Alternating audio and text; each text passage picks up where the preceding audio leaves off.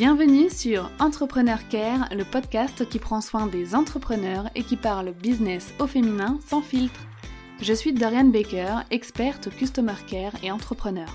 Après plusieurs années à bosser comme manager Customer Care pour un groupe anglais de cosmétiques, j'ai eu envie de lancer mon business afin de vivre avec liberté et passion. Dans ce podcast, je te parle bien sûr de mon expertise, le Customer Care, mais j'aborde aussi tous les sujets liés à l'entrepreneuriat comme l'organisation, les réseaux sociaux, le développement de ton activité, et tu pourras également écouter des interviews de femmes inspirantes.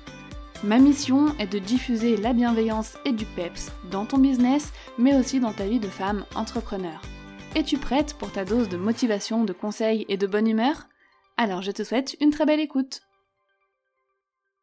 Aujourd'hui, c'est le dernier jour pour bénéficier de l'offre sur ma formation Customer Care 5 étoiles. Donc aujourd'hui, 12 euh, mai 2021, euh, jusqu'à ce soir minuit, tu peux bénéficier d'un rabais sur la formation, rejoindre le coaching de groupe et pouvoir offrir un merveilleux Customer Care à tes clients, à ton audience et à tes prospects, tout en gagnant du temps pour toi et en faisant passer ton business au niveau supérieur. Je te laisse jeter un œil sur le lien dans la description de l'épisode. Aujourd'hui, c'est euh, Julia de I Don't Think I Feel que je reçois sur le podcast. Alors, on a été très bavardes toutes les deux et on a parlé vraiment de plein de choses différentes. On a parlé de son parcours, on a parlé euh, du passage de euh, auto-entrepreneur, micro-entrepreneur à société avec un associé. Donc c'était super intéressant, mais surtout le point que je voulais vraiment aborder avec elle, c'est est-ce qu'il faut vraiment se nicher pour réussir. Parce que Julia ne sait pas forcément nicher. Euh, se nicher, c'est-à-dire avoir une cible ultra précise, par exemple, euh, euh, j'aide les boulangers de Paris à avoir plus de visibilité grâce au marketing sensoriel. Par exemple, ça c'est une niche ultra précise. Moi, ma niche c'est le customer care. Je suis spécialisée en customer care, mais je n'ai pas une cible ultra particulière parce que euh, comme cible, j'ai les entrepreneurs qui veulent améliorer leur customer care, j'ai les futurs entrepreneurs qui euh, pensent déjà euh, à leur customer care et qui veulent se lancer avec les bonnes techniques, et j'ai une troisième cible, les personnes qui veulent apprendre le métier de customer care manager. Je ne suis pas dans ce qu'on peut appeler une niche ultra nichée, mais pourtant c'est quelque chose qui est souvent recommandé. Il faut absolument bien se nicher euh, et être ultra spécialisé pour une problématique bien spécifique pour réussir. Vu le succès euh, de Julia euh, et de son associé maintenant Julie, on verra que ce n'est pas forcément vrai, mais qu'il y a quand même pas mal de choses à prendre en considération à propos bah, du fait de, sa cible et de sa niche. Donc je te laisse rejoindre ma conversation avec Julia. Profite bien parce que c'est une, euh, conversation, une interview super euh, riche avec beaucoup d'informations. Donc je tiens à te rassurer, tu auras les notes de l'épisode dans la description pour retrouver les points les plus importants. Hello Julia, bienvenue sur mon podcast Entrepreneur Care. Hello Dorian, merci beaucoup pour l'invitation. Bah avec plaisir, je suis trop contente de te recevoir là avec le petit café de l'après-midi, après manger, c'est le moment parfait. Merci beaucoup pour ton invitation, ça fait trop plaisir. Euh, voilà, d'autant plus que, euh, que ben, on se suit sur les réseaux. Euh, notre quotidien a beaucoup de similitudes et du coup, ça fait très très plaisir d'aborder certains sujets avec toi aujourd'hui. Bah, c'est clair, et puis bah, comme tu le dis, ça fait un moment bah, que je te suis, que je suis ton aventure et votre aventure avec ton associé maintenant. Euh, on avait fait ensemble un, live sur lequel on avait déjà pu pas mal parler de social media management, de euh, l'évolution en business, mais aujourd'hui je voulais vraiment qu'on parle euh, de ça plus en profondeur. mais avant de commencer, avant d'attaquer le vif du sujet, au cas où pour les personnes qui ne te connaîtraient pas, est-ce que tu pourrais te présenter et nous dire bah, quel est ton business? Alors oui, je m'appelle Julia. J'ai j'ai euh, deux activités aujourd'hui. Je suis social media manager, content manager euh, pour, euh, pour des entreprises, donc essentiellement sur Instagram et en logistique de contenu. J'appelle ça de la logistique de contenu pour, pour faire du cross-platform. et j'aide les entrepreneurs, les freelances à développer leur entreprise sur le web grâce à notre site internet idon'tthink.fr. D'accord, donc ça fait vraiment double, double casquette et deux cibles très différentes en plus de ça dans, dans votre business. Donc c'est intéressant, on y reviendra après. Juste avant, j'ai un petit jeu à te proposer, si ça te va. J'aime bien faire ça en ce moment, donc c'est un Fast and Curious. Euh, je vais te proposer deux mots, tout simplement, et du tac au tac, euh, tu vas devoir euh, bah, répondre celui qui te correspond le mieux. Ok. C'est parti? C'est parti. Super. Alors, Apple ou Microsoft? Apple. Planification ou freestyle? Planification. Thé ou café? Café. Gnocchi ou bœuf bourguignon? Gnocchi Série ou livre? Série. LinkedIn ou Instagram? Instagram. CEO ou entrepreneur? CEO. Chien ou chat? Chat. Succès ou accomplissement? Accomplissement. Casanière ou aventurière Casanière. Super, merci. Mais c'est vrai, souvent on me répond accomplissement. C'est drôle. Accomplissement. Ah. En fait, pour toi, l'accomplissement, c'est un peu la définition du succès, c'est ça? Ouais, et puis succès, ça veut dire arriver à, à un step où t'as plus rien après, tu vois, presque. Alors que accomplissement, euh, ça peut être sur tous les domaines et ça peut durer toute la vie, quoi. Donc c'est plus, je trouve ça plus joli, plus, ouais, plus sympa que succès finalement. Je trouve ça un peu réducteur succès. Ouais, bah, je te rejoins totalement là-dessus. Euh, Dis-nous, Julia, qu'est-ce que tu voulais faire quand t'étais enfant? Euh, oh là là, euh, je voulais faire caissière et je voulais biper des codes barres. Et je faisais ça dans ma chambre. Tu sais, avec la machine où t'as le Ouais. bip et tu sais, ça fait la lumière rouge. Voilà. C'est dingue, j'ai interviewé une entrepreneur il y a quelques jours, elle m'a répondu la même chose. Est-ce que ce rêve d'enfant ne serait pas annonciateur d'un d'un futur business, tu vois? Parce que vous êtes nombreuses à me répondre ça, c'est fou. Ah ouais? Euh, ouais, ouais, ouais. Et il me semble que c'était Julie, ouais, c'était Julie Kinoko. C'était Julie qui m'a répondu ça. et, et comme je lui ai dit, je vais te répondre la même chose. Aujourd'hui, vous, euh, vous tapez toujours sur des boutons, mais pas sur une caisse enregistreuse, sur votre ordinateur. Donc au final, ça se rejoint un peu. Génial. Euh, Parle-nous un peu de ton parcours, euh, parce que bon, ce rêve d'enfant ne s'est pas réalisé finalement. Tu as peut-être suivi des études, peut-être commencé une vie classique entre guillemets qu'on qu'on nous inculque dans la société. Comment ça s'est passé? Effectivement, ouais, j'ai commencé par un parcours euh, classique parce que, euh, parce que je croyais qu'il existait que ce parcours. Je connaissais Mm. pas du tout euh, le plan B qui, voilà, qui s'appelle l'entrepreneuriat, je ne le connaissais pas. Et donc j'ai commencé effectivement où j'ai fait un bac STG. Euh, j'ai poursuivi Ouais. sur un BTS assistant de gestion PME PMI, un classique finalement de gestion d'entreprise et d'assistanat. Et, euh, et en fait, à l'issue de ce BTS, euh, j'avais envie d'aller plus loin sur des sujets parce que j'avais l'impression qu'on avait survolé plein de choses, de la gestion, du RH, euh, un peu d'informatique, mais on n'était jamais allé au fond des choses vraiment. Et à ce moment-là, ce qui m'intéressait, c'était les ressources humaines parce que c'était de la gestion euh, d'humains. C'était sympa, je trouvais qu'il y avait beaucoup, beaucoup euh, de sous-catégories dans la gestion des ressources humaines, à la fois du recrutement, mais à la fois de la gestion pure, de la gestion de carrière ou des choses comme ça. Et donc je me suis orientée euh, dans un bachelor ressources humaines, donc en licence, que j'ai fait en alternance à Michelin. Donc l'entreprise à Clermont-Ferrand, forcément, Ouais. moi qui habite à Clermont, c'était un peu l'évidence, quoi. Et, euh, et finalement, grosse désillusion. euh, j'imaginais, je sais pas ce que j'imaginais en fait, mais, mais en fait, le salariat, je l'imaginais pas du tout comme ça. Je me suis sentie comme un grain de sable dans, dans une grande entreprise, dans une trop grande entreprise peut-être, et où euh, finalement, ça me plaisait pas du tout parce que hum, on me donnait, genre sur une chaîne de choses à faire, on m'en donnait que 2%, tu vois. Et moi, ça m'allait pas, j'avais envie de comprendre pourquoi je faisais les choses et à quoi servirait mon travail après. Et donc du coup, d'avoir que 2% en plein milieu de ce process, et ben j'avais l'impression de servir à rien, ou en tout cas, tu sais, ça n'avait pas de sens, quoi. Mon travail avait peu de sens. Et donc, euh, bah, j'ai fini par, euh, bah, par partir. Et euh, je me suis laissé euh, du temps pour réfléchir à ce que je voulais faire, 6-7 mois, je crois, où, où j'ai pas fait grand-chose finalement. Je me suis Mhm. laissé vivre. Et, et en fait, à l'issue de ces 6-7 mois, j'ai eu des opportunités pour travailler pour des personnes que j'avais dans mon réseau ici. Et, et donc j'ai commencé finalement ma vie en freelance à travailler pour un photographe agréé Google euh, et, pour travailler pour lui, il fallait que je me déclare. Et donc c'est à ce moment-là que j'ai créé mon statut d'auto-entrepreneur. C'était pour, euh, bah, pour l'aider à faire de la technique sur des visites virtuelles Google. Donc rien à voir avec euh, la production de contenu pour les réseaux sociaux du coup.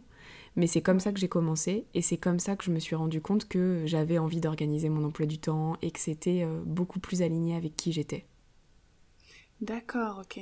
C'est drôle parce que tu n'avais pas eu cette envie avant d'être dedans. T'as juste une opportunité, tu t'es dit bon, ok, pourquoi pas, on va tester, et c'est là que ça t'a donné le goût, c'est en faisant en fait.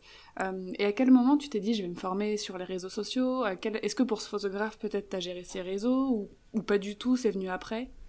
Non, en fait, euh, si tu veux, le fait de faire des visites virtuelles Google, donc euh, c'est exactement comme Google Street View finalement, mais dans les établissements, euh, je me suis rendu compte que beaucoup d'entreprises, d'hôtels, de restaurants, etc., avaient le souhait de montrer comment c'était chez eux, tu vois.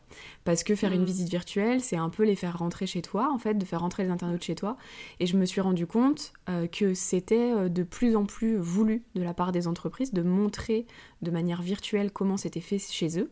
Et c'était en parallèle aussi le boom des, euh, des, pages Facebook, tu sais, où il fallait avoir un maximum de likes. Et donc toutes les entreprises euh, bah, créaient leur page Facebook et euh, publiaient des publications, des photos, des textes, etc. Photos floues, textes avec plein de fautes. Et où je me suis dit, mais moi je peux les aider à faire mieux. Ne serait-ce que pour ça finalement, tu vois, de faire des photos nettes et des textes sans faute, ou en tout cas avec moins de fautes, c'était facile. Et je me suis dit, est-ce que je pourrais pas, moi, profiter du fait qu'on les démarche avec Google Business View pour moi les démarcher un jour euh, bah, pour les aider à mieux communiquer. Et finalement, euh, c'est ça où je me suis dit, allez, on peut le tenter. Et là, c'était parti pour l'aventure euh, freelance en social media management qui a duré plusieurs années, si je me trompe pas. Tout à fait. Ça a duré, bah, ça a duré jusque, bah, on va dire jusque maintenant, hein, presque, parce que du coup, je continue aujourd'hui, même si c'est plus englobé dans de la production de contenu web au global.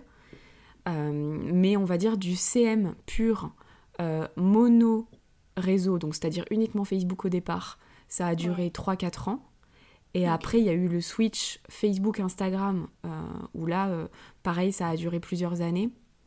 Et après, là, depuis, on va dire, depuis l'été 2019, où vraiment ça devient beaucoup plus global. On gère, on gère avec Julie euh, une présence web beaucoup plus globale, avec des articles de blog, avec des newsletters et avec des posts sur les réseaux sociaux. D'accord, ok, vous avez diversifié un petit peu euh, le type de contenu que vous pouvez créer pour d'autres marques euh, et d'autres entreprises. D'ailleurs, on dit vous, mais on est passé du toi toute seule au vous directement. Mais il y a eu une énorme évolution à partir du moment où bah, tu étais community manager, social media manager, vraiment toute seule, en auto-entreprise. Et à un moment donné, tu as rencontré euh, Julie et vous êtes dit, ok, on va faire ça toutes les deux. Comment, ça aussi, tu vois, comment ça s'est fait, c'est c'est quelque chose qu'on peut aborder là rapidement, même si c'était pas prévu. Je t'avais prévenu avant qu'on commence que forcément j'allais, euh, j'allais partir un peu à côté, mais comment on sait la personne avec qui on doit s'associer en business? Enfin, c'est quand même un, j'ai l'impression que c'est comme un mariage, voire peut-être même euh, encore ah pire qu'un mariage, tu vois. En fait, on, s'en rend compte encore plus maintenant. Tu sais qu'on est dans les démarches euh, bah, pour se verser des dividendes. Tu sais, il y a tous les trucs un petit peu juridiques, fiscaux et tout. Où en fait, plus on avance, plus on se rend compte à quel point c'était un mariage. Et euh, en fait, avec Julie, on s'est rencontrés dans un espace de coworking parce qu'on travaillait toutes les deux pour un client commun. Donc, on avait chacune des missions bien définies et, en fait, limite, nos missions ne se croisaient pas. Mais, mais on était quand même dans le même espace de coworking, donc on a tissé des liens. On est d'abord devenus des amis. Mmh.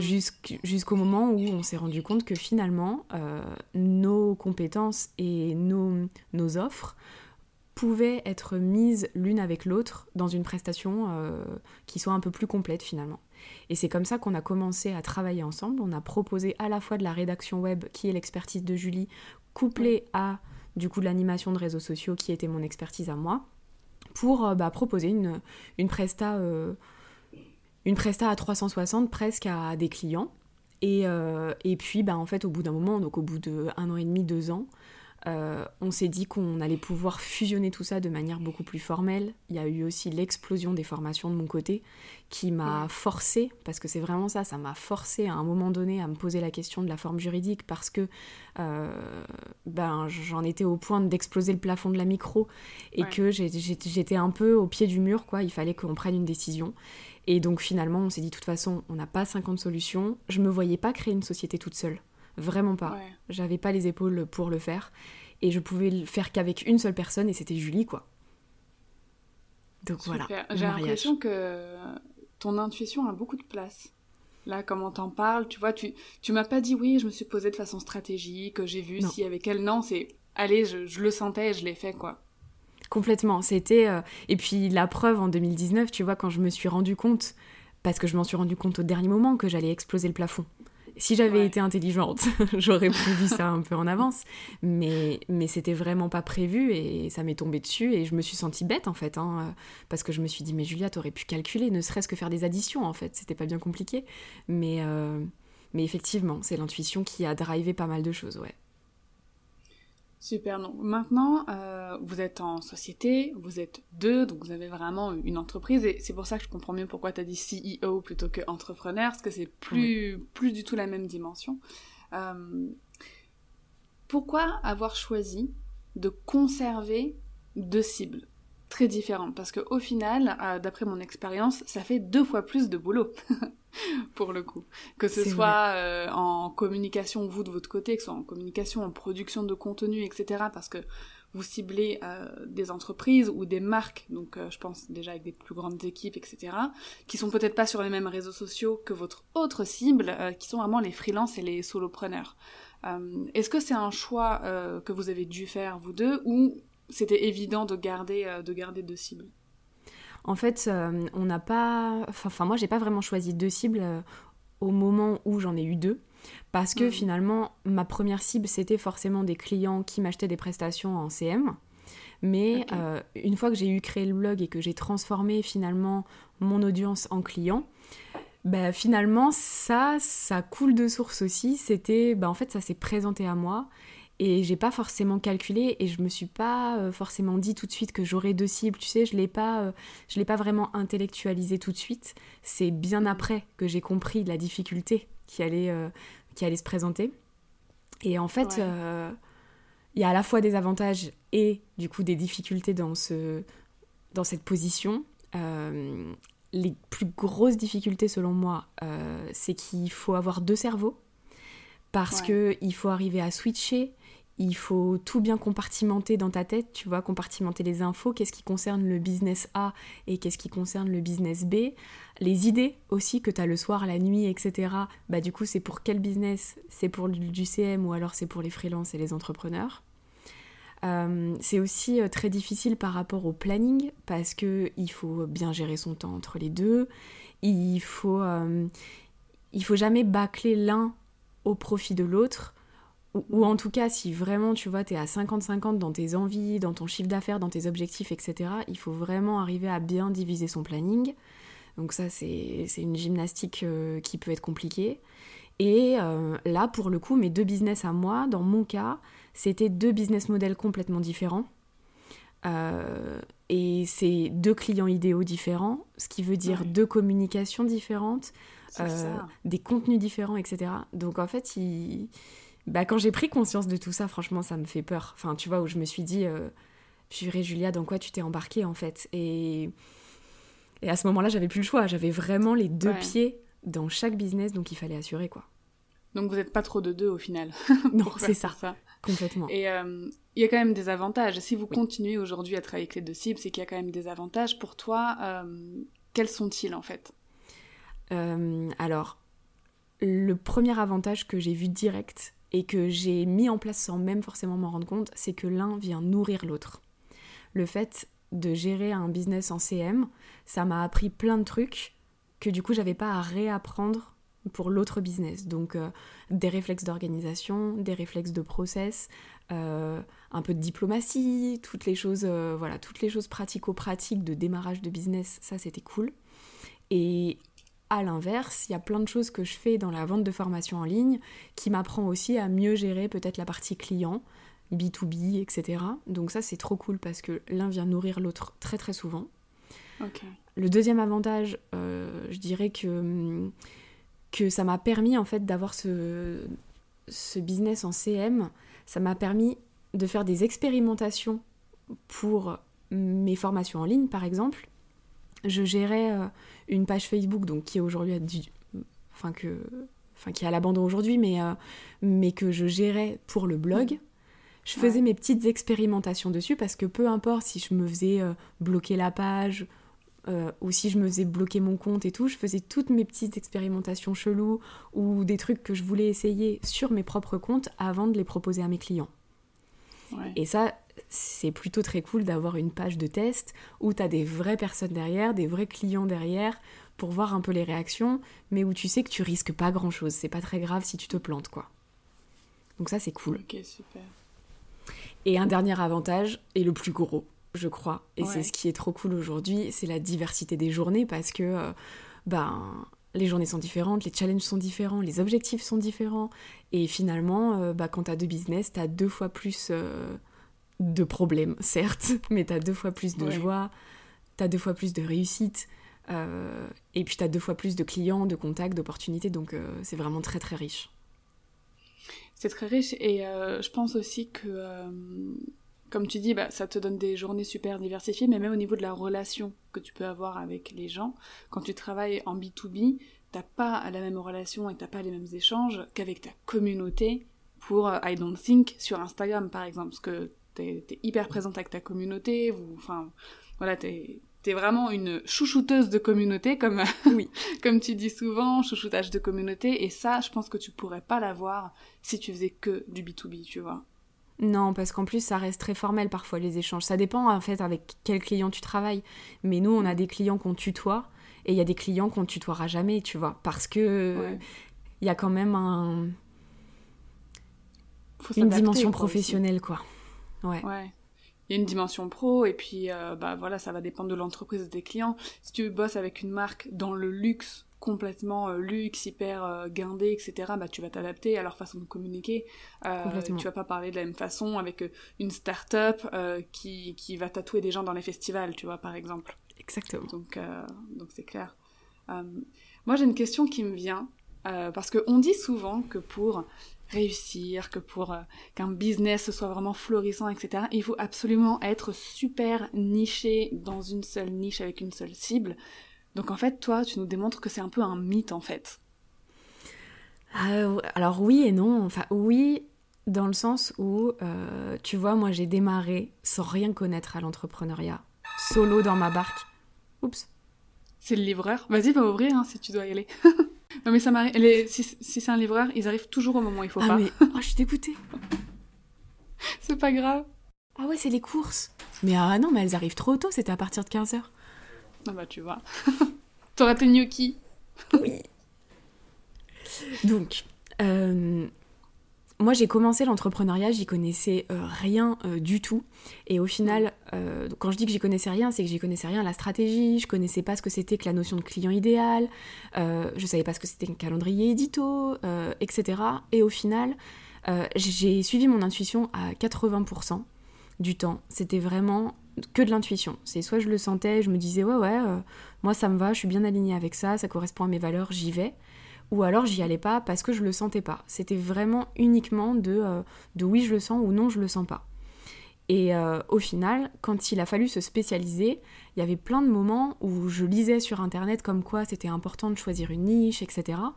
Et donc moi, si on l'adaptait à mon scénario, il fallait que je sois CM, mais il fallait que je sois CM sur une branche bien particulière. Donc c'est-à-dire CM peut-être pour des établissements de bien-être ou pour des restaurateurs.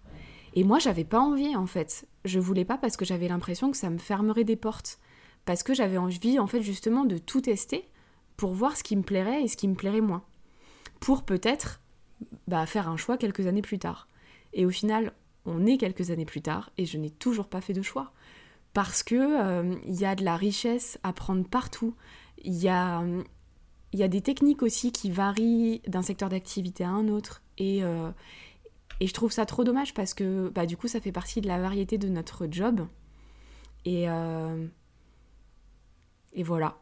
donc je pense qu'on peut réussir ou qu'on peut en tout cas s'épanouir même si on ne se niche pas. Et même si on ne se niche pas, et même si en plus on a plusieurs cibles. Mais c'est génial que tu nous en parles parce que hum, c'est une grosse frustration que moi je ressens personnellement quand j'échange avec d'autres entrepreneurs ou euh, quand il y a des filles qui veulent se lancer, qui viennent m'en parler et tout. C'est l'une des premières contraintes qu'elles s'imposent, c'est j'ai envie de faire ça, mais je sais que pour réussir, il faut que je sois euh, bah, social media manager pour euh, les entrepreneurs à impact positif sur l'écologie ou enfin voilà quelque chose de hyper hyper spécialisé. Donc je pense que pour certaines personnes qui sont passionnés par un domaine, tu vois. Euh, imaginons une fille, ouais, elle est passionnée par le monde de la beauté, par le monde du luxe, elle veut bosser que là-dedans. Là, oui, je pense qu'il faut se nicher, se nicher parce que c'est sa passion, parce que c'est là où elle va exceller.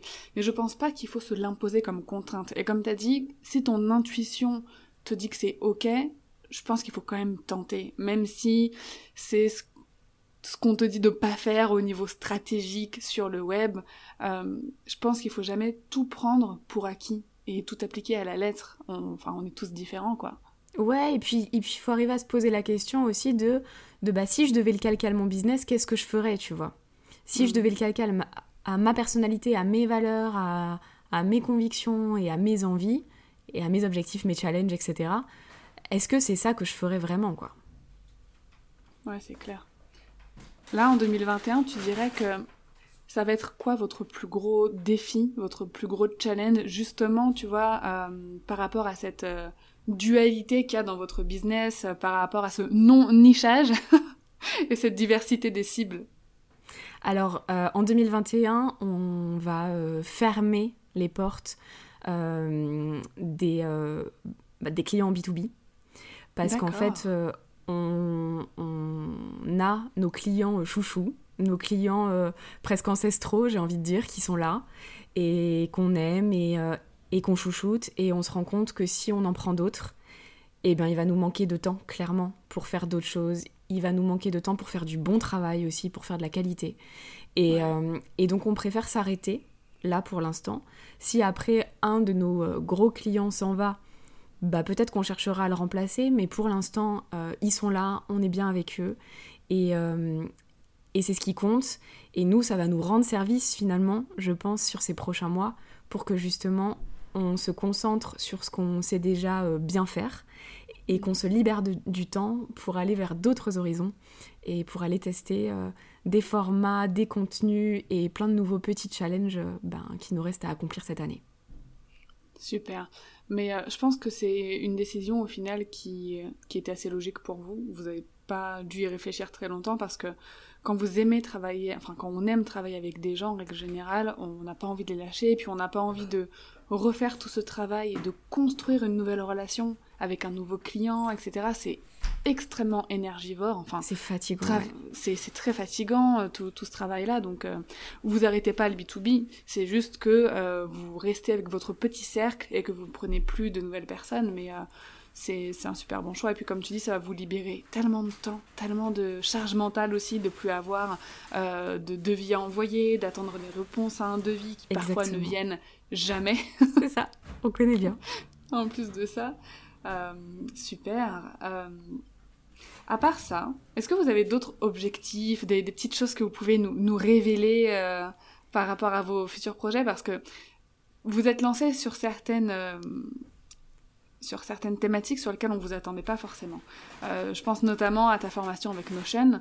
Alors moi, j'étais à 10 milieux de m'imaginer que tu allais sortir une formation sur l'organisation au moment où tu utilisais un peu le truc, euh, où tu étais parti, euh, je crois que c'était en Bretagne aussi. En Bretagne. De toute façon, c'est devenu maintenant ton, ton QG pour, euh, pour créer des formations, si j'ai bien compris.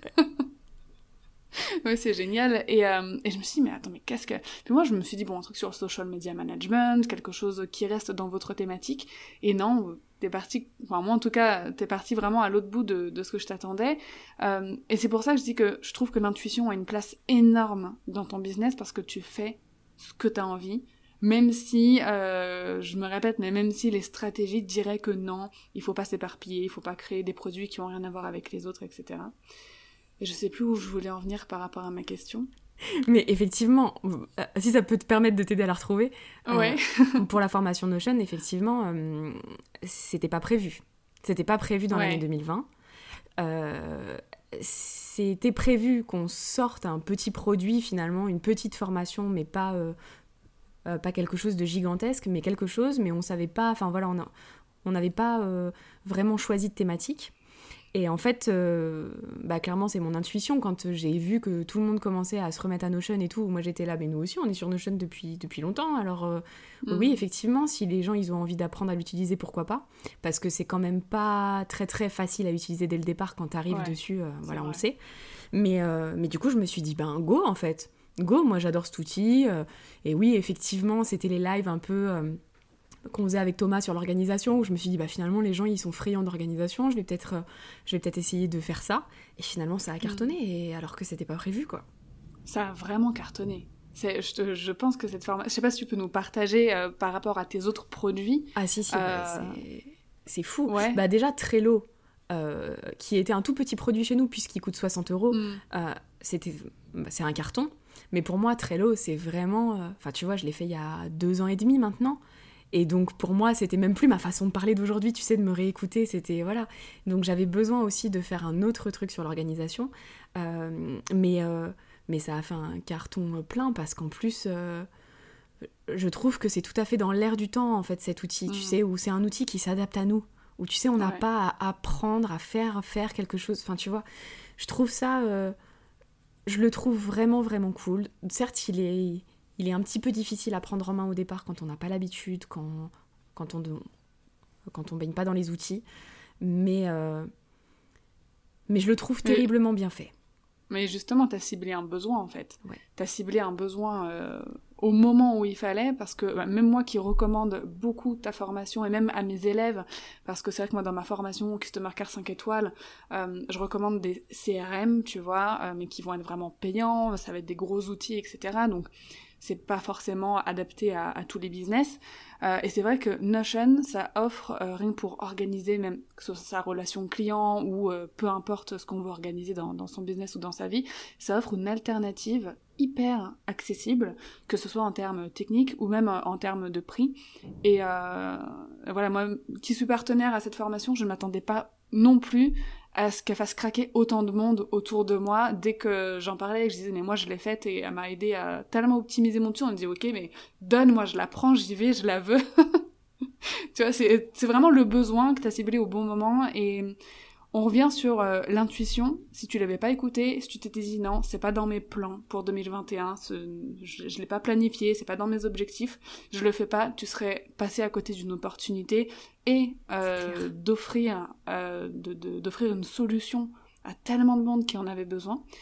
Et par rapport à ça, j'ai une question peut-être un peu impalpable, mais est-ce que tu penses que pour écouter son intuition, et partir comme ça sur des projets qui sont pas en rapport forcément avec notre thématique, avec notre expertise, qui sont pas en rapport avec ce que les gens attendent de nous à la base, est-ce que tu penses qu'il faut un certain degré d'expérience ou une certaine communauté déjà euh, d'installer qui nous fait déjà confiance? Ou est-ce que, à ton avis, ça peut marcher dans tous les cas? En fait, ça dépend. Parce que, tu vois, je pense que quand j'ai sorti cette formation, c'est la seule chose un petit peu what the fuck que j'ai pu faire sur cette année 2020, parce que sinon tout le reste était bien bien cadré. D'accord. C'est le seul moment où je me suis permise, tu vois, de partir euh, vers quelque chose de pas forcément prévu à 100%. Si je me suis permise de le faire, c'est parce que je sais que déjà, je sais que j'ai des bonnes bases en organisation et je sais que la plupart des gens me suivent pour ça. Donc du coup, je savais que je sautais pas totalement dans le vide, tu vois, que j'avais quand même un petit filet de sécurité. Ça, c'est important. Mais, euh, mais par contre, euh, genre au départ, genre les cinq premières années de mon business, vraiment mon quotidien, c'était 80% d'intuition. Et c'est ce qui fait que j'en suis là aujourd'hui aussi, tu vois. Je peux pas, je peux pas cracher sur cette intuition que j'ai eue et que j'ai suivie finalement, parce que ça m'a, ça m'a poussé... Euh, bah finalement là où je dois être aujourd'hui et c'est ce qui fait que je suis si contente d'en être là aujourd'hui parce que je suis moi-même, que je m'amuse, etc. Donc c'est hyper important. Maintenant, là, dans le scénario dans lequel on est avec Julie, où tout devient plus sérieux, tu vois, parce qu'on est en Mm. société et qu'on peut plus trop rigoler parfois, il y a des choses qui peuvent pas être faites n'importe comment. Je dirais que l'intuition, elle représente plus que 30% de mon quotidien et que les 70%, c'est plus de la stratégie, du calcul, etc., parce qu'on n'a pas le choix. Et parce qu'en fait, au bout d'un moment, quand tu brasses autant d'argent, et pourtant, on- est des bébés, mais pour nous, c'est déjà beaucoup d'argent, euh, Mm. bah, il faut se fier au- aux chiffres, il faut se fier aux data, il faut se fier à tout ça, parce que si tu les ignores complètement, là, je pense que tu passes à côté de plein de choses. Et, et pour le coup, donc je dis pas que l'intuition n'a plus sa place, mais disons qu'elle va être un petit peu moins présente dans notre quotidien, quoi. Ok. Non mais c'est intéressant. Et euh, c'est vrai ce que tu dis pour les chiffres. Et c'est vrai aussi que dans les débuts d'une activité, ils sont aussi quand même à prendre en compte. Tu vois, Ouais. tout à l'heure, tu disais que 80% au dé- pendant tes cinq premières années, c'était l'intuition, mais je pense que tu avais quand même 20% de C'est chiffres, ça, il reste de 20%. stratégie. Ouais, il faut quand même trouver. En fait, il faut trouver le bon équilibre. Si euh, je, je fais une condensation là de, de ton expérience, il faut trouver l'équilibre à l'instant T de notre vie et de notre business entre euh, l'intuition et euh, tout ce qui est euh, très carré, organisation, les données, les chiffres, etc., qui sont aussi super importants, même si on, on est beaucoup à pas trop aimer ça. Moi, la première, je, Ouais. je dois t'avouer que je pense ne pas les regarder assez euh, régulièrement. Euh, parce que je fonctionne aussi beaucoup à l'intuition comme toi. Mon projet avec l'agenda euh, en 2020, c'était pas Ouais. du tout prévu non plus. Et ça m'a pris comme une envie de me faire un thé. Tu vois, genre, tiens, je vais envoyer un message pour une collab pour faire ça. Et c'était parti en, en 5 minutes. Alors que c'est pas, Mais c'était c'est souvent- planifié. Mais c'est souvent les projets les plus géniaux, tu sais, c'est ceux qui nous, Ouais. qui nous hype vraiment. C'est ça. C'est ça exactement. Euh, Julia, est-ce que tu aurais, tu nous as déjà donné beaucoup de conseils, mais est-ce que pour euh, terminer, tu aurais trois conseils par exemple à nous donner euh, pour les entrepreneurs, les freelances qui se lancent ou qui sont déjà en business et qui justement peut-être aimeraient avoir plusieurs cibles ou qui n'arrivent pas à se nicher? Quels seraient tes conseils pour qu'ils puissent quand même atteindre le succès ou l'accomplissement dans leur dans leur business?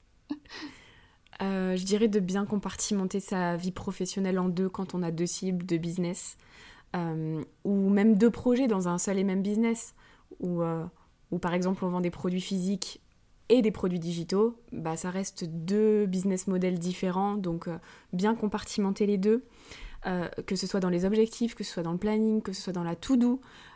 Si de base on est organisé, ça se passera bien. Euh, si on n'est pas organisé, faut commencer par là, faut commencer par les bases vraiment. Euh, ben, prendre un outil, ses besoins, voilà, pour, euh, pour nous aider. Mais même si on en a marre d'entendre ça, l'organisation, c'est les fondations d'un business. Ouais. Vraiment, c'est très important. Même si au départ, on ne sait pas forcément par quel bout en fait commencer, il faut commencer quelque part. C'est pas grave si c'est par la lettre Z, on s'en fout. Le but, c'est de commencer et d'avoir la volonté de le faire. Très important. Et une fois que tout est bien compartimenté, faut être euh, rigoureux dans son cerveau. Du coup, pour s'adresser correctement à la bonne cible, euh, donc il faut bien se concentrer, il faut dédier des blocs de temps, je pense. Moi, c'est ce que je faisais. Je faisais tout ce qui était CM le matin et je faisais tout le reste, donc tout ce qui concernait les formations, le blog, etc. Je faisais tout l'après-midi. Et en fait, ça me permettait, du coup, au moment du déj, de faire une sorte de reset de mon cerveau et de changer de cerveau et de me dire, ok, cet après-midi, je me mets sur autre chose. Et ça, c'est super important. euh, ben ouais, d'arriver à être rigoureux avec soi-même et avec son esprit pour, euh, bah, pour bien travailler au moment où on fait quelque chose, euh, du coup, de dédié à son activité A ou son activité B. Ouais. Et, et puis surtout, ne pas hésiter à s'inspirer de l'un et de l'autre, du coup, pour injecter des idées dans l'un ou dans l'autre. Parce que finalement, même s'ils sont différents, ils sont forcément liés par un point commun quelque part. Et en fait, c'est cette brèche commune qu'il faut arriver à prendre pour, euh, ben, pour choper euh, du soutien, des preuves que ça pourrait marcher dans l'autre, mais aussi Mhm. peut-être des validations. Euh, je pense que ça se nourrit en fait ensemble. Et en fait, quoi qu'il arrive, c'est une seule et même personne qui crée tout ça, c'est nous-mêmes. Donc, euh, donc au bout d'un moment, forcément, ça se rassemble, ça se mélange, etc. Donc il faut arriver aussi à lâcher prise et d'accepter ben, que les choses ne s'adaptent pas, euh, tu sais, comme des Legos, ou Ouais. que c'est parfois difficile de faire des comparaisons où on se dit mais ça, ça se compare pas, j'essaie de comparer l'incomparable. Donc il faut essayer de lâcher prise dans ces moments-là parce que parfois juste, euh, bah, juste c'est pas comparable et c'est pas grave. Voilà. Super. Merci beaucoup Julia. Est-ce que tu peux nous dire où on peut euh, te retrouver, vous retrouver toutes les deux, euh, si on veut euh, bah, vous suivre ou retrouver vos formations aussi, ou même si jamais il y a un, client... Ah bah non, t'as dit que t'allais fermer. Oui. non, c'est pas la peine. on peut me retrouver sur idon'tthink.fr, donc donc c'est notre site web où on a on a des articles de blog, on a des produits gratuits, on a des produits payants, etc. Donc Julie et moi on est là-bas. Et puis sur Instagram directement sur I don't think I feel et pour Julie, c'est julie.saycheese. Euh, voilà, on est toutes les deux euh, actives en story tous les jours. Et pour terminer, est-ce que tu aimerais nous partager euh, ta citation, un mantra, un poème même, enfin quelque chose qui, te touche, qui a du sens pour toi et, peut-être aussi qui te motive au quotidien J'ai un stickers qui est sur mon MacBook et le stickers dessus c'est marqué Quality is the best business plan. Euh, et, en fait, euh, il est collé depuis tellement longtemps qu'il se décolle sur les côtés. C'est très moche, mais c'est pas grave. Euh, c'est en fait, ça résume absolument tout ce que je fais au quotidien, où j'essaie de tout faire avec le maximum de mes compétences, le maximum de mon cerveau, en fait, finalement, et de toutes mes expériences pour, ben, pour livrer un contenu dont je suis fière. Donc, je fais en sorte que chaque contenu qui est publié sur Internet, j'en sois fière si c'est pas le cas, je le publie pas. Et pour moi, c'est la base en fait de, de, créer un contenu de qualité. Pour moi, c'est la base. Et c'est très très important euh, bah, pour Julie et moi de, de faire du contenu fiable, de faire du contenu qui est issu de nos propres expériences. Et, et du coup, cette phrase résume finalement euh, bah, tout ça. Voilà. Et je l'adore, ce petit stickers. Super. Bah, sur ces belles paroles, je te remercie infiniment pour ce temps euh, que tu as partagé avec nous et euh, puis bah, je te dis à bientôt. Merci beaucoup pour l'invitation. À bientôt. Merci à toi. Ciao. Merci beaucoup d'avoir écouté cet épisode, ma conversation avec Julia euh, jusqu'au bout. J'espère qu'elle t'aura inspiré, qu'elle t'aura appris euh, pas mal euh, de choses sur bah, le fait de se nicher, sur le fait de passer en société aussi. et puis tout simplement, son parcours est super inspirant. Donc je suis sûre que cet épisode t'a plu. En attendant l'épisode de la semaine prochaine, je te souhaite une merveilleuse journée.